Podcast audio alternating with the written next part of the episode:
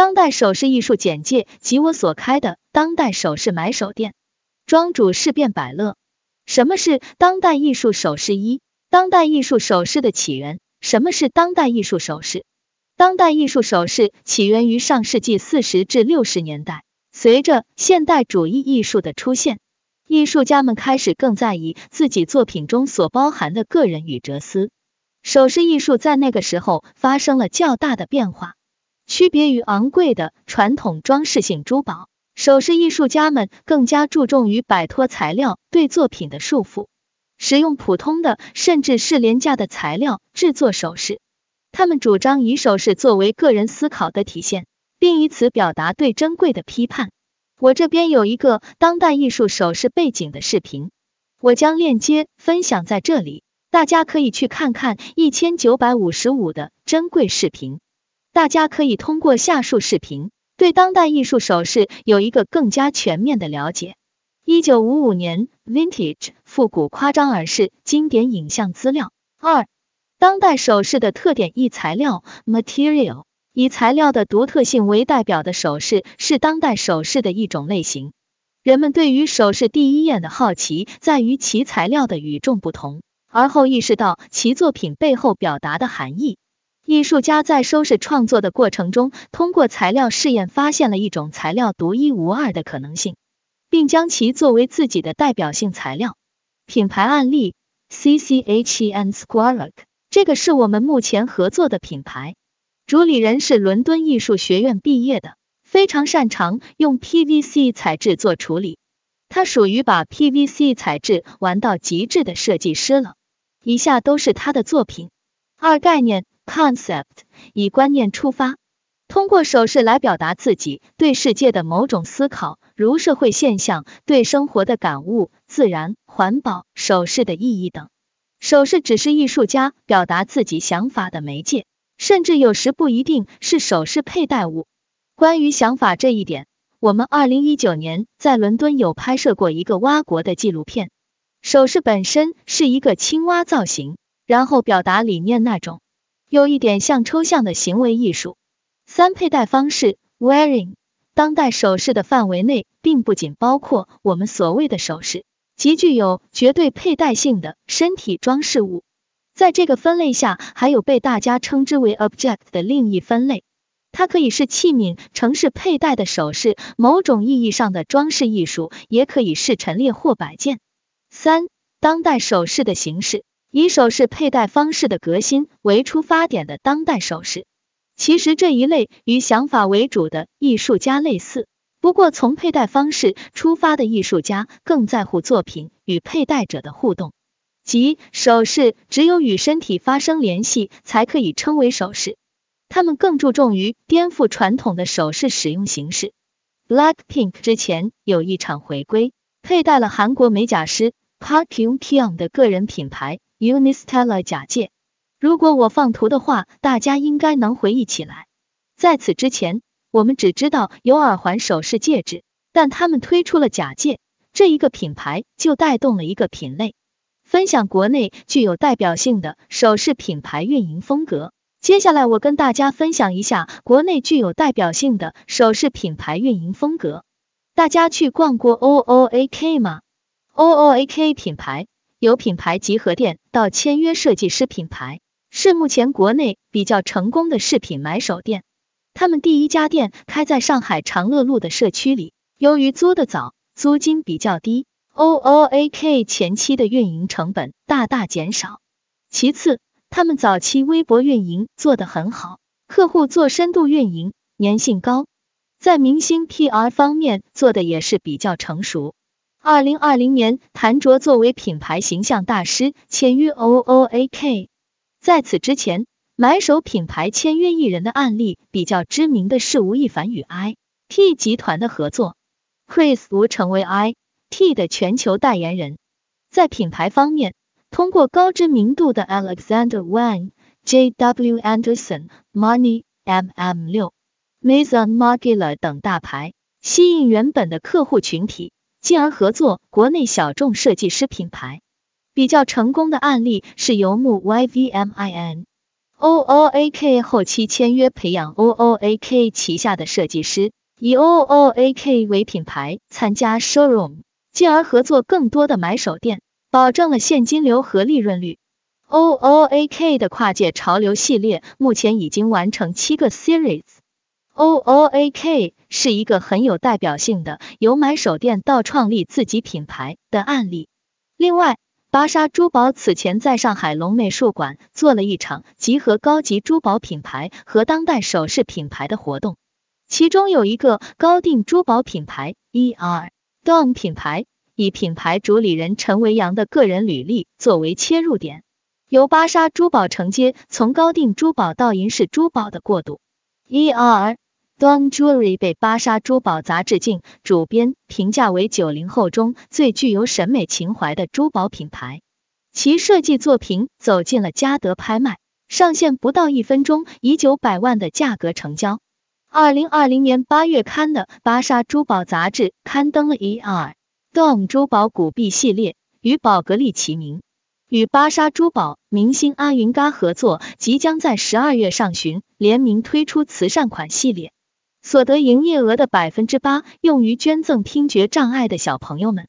通过慈善义卖的活动与珠宝杂志合作，推广奠定品牌的基调，同时也收获了一部分的艺人粉丝，并且当晚在线直播就卖出了三十多万。这个品牌的成功点在于品牌原本客户基础很好，并且高定珠宝开设时尚珠宝的路线，吸引更多人的青睐。如果 OOAK 和 ER Dom 都没有很出圈的话，大家一定有刷到过 KVK 这个牌子。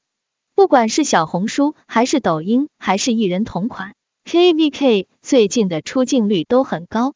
KVK 不到一年做到淘宝行业类目的前十首饰品牌，是社区运营和直播带货的最佳产物。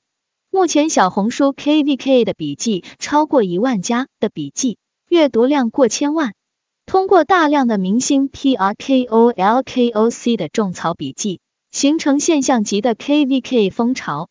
这个品牌只做线上的销售模式，快速的将粉丝经济变现。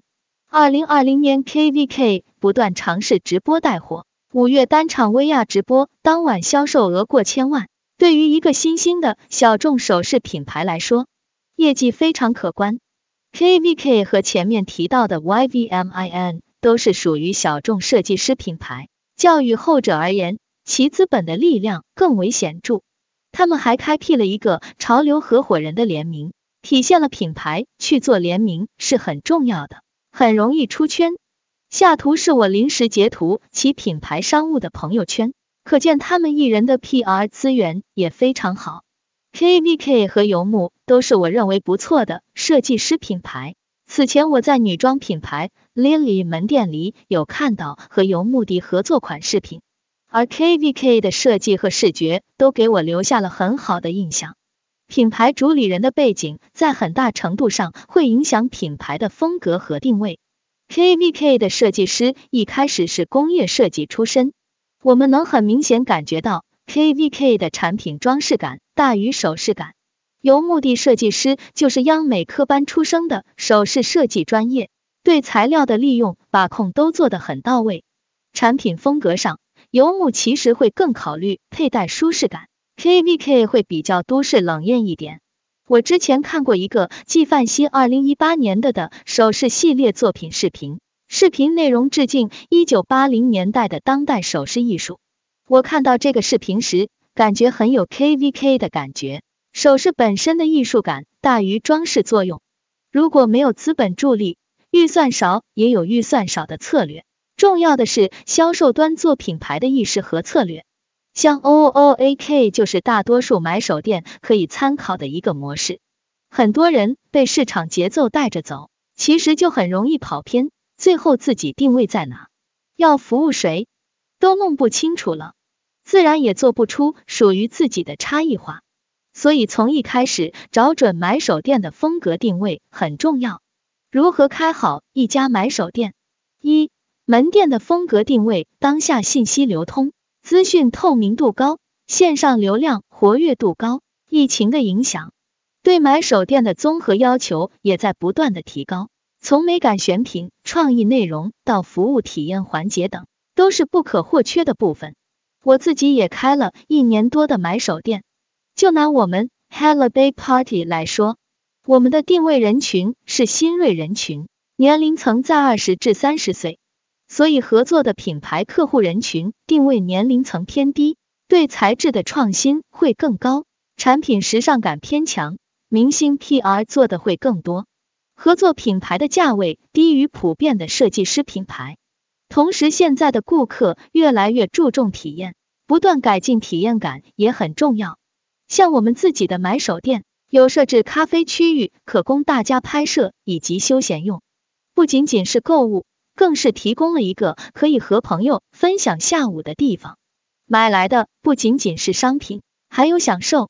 二、品牌入驻渠道，买手店品牌入驻有一个渠道是我们目前有在执行的。就是海外选品，首先需要运营好品牌的 ins 账号，主动寻找首饰艺术家合作，这样做能够直接与品牌建立合作，相对订货的折扣会更低，这也是买手店独立性的体现。但是相对的，对买手要求是极高的，不仅需要流利的交流水平，更需要海外买手品味和与品牌腔调的一致性。三。如何为买手店引流？一做好整体视觉 VISI，完成且设计过的品牌视觉视频推法宝。店铺从 logo、空间装修到视觉物料都是取胜的基础。这是我目前运营的买手店，视觉上做了赛博朋克风格的装修，整个下沉空间是用来休息的。杭州首家博物馆造型小众品牌首饰买手店二日常活动上。HBP 在门店设置了一个咖啡区域，用于日常引流。线上推广目前用的比较多的就是小红书的的门店号运营，艺人佩戴后的微博超话互动等。IP 或独立艺术家的联名，目前设置了 Hello Bay Party 旗下有专门用于合作的品牌杯 Party 合作产品有德格印金院的设计款和皇家艺术学院的设计师合作的水系列等。H E L L A B A Y Party 水系列的部分产品补充优点 showroom 推荐，我在此整理了一些国内质量比较高的 showroom 分享给大家，不仅包括首饰品牌。Mode 上海时装展、上海时尚周官方展会，参展基本是不同的 showroom。P A N C showroom 是其自己的 showroom，On Time Show 最多设计师品牌参与，每年的时髦度极高。食堂这几年发展很迅速，参与的首饰品牌在二十至三十家。NOT Showroom 栋梁主推品牌，但订货门槛相对较高。Wave Showroom 品牌风格比较年轻，擅长主推创意品牌。Ryoden Showroom 创始团队公关创意背景，视觉很高级，合作品牌也相对比较高端。DFO Showroom 偏私人预约制。参与品牌不多，国际品牌做的比较多。TUDOO Showroom 常态展厅，喜欢澳洲女性气质的买手可以了解一下。Blooming Showroom 韩国设计师比较多，小而美的渠道，订货门槛比较低。Tube Showroom 老牌 Showroom 品牌阵容比较大。二饰品欣赏一，这个是我们自己参与拍摄的 Can Square 品牌的戒指。我认为这个品牌很具有当代首饰艺术的代表性，体现了人和首饰共生关系。这组照片里，我们为什么要在水里拍摄呢？这是因为当时我们在伦敦，为了体现一种日常状态，展现的是在浴缸里，一天过后只剩自己一个人展露疲态时，首饰还在陪你的场景。三 Kiki Mix 的首饰产品。这是一个把高定珠宝平民化，最终回归到首饰中的品牌，让大家以银饰的价格买到高定价值的产品。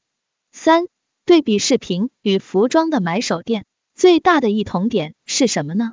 我觉得最大的差异性是专业度的重心，也就是品牌参与度的不同。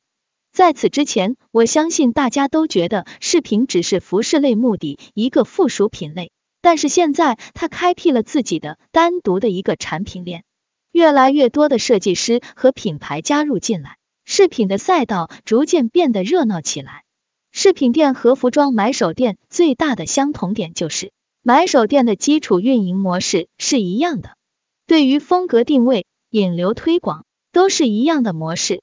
可能你以前会去栋梁这样的服装买手店买首饰，但是现在会直接去找首饰类的买手店。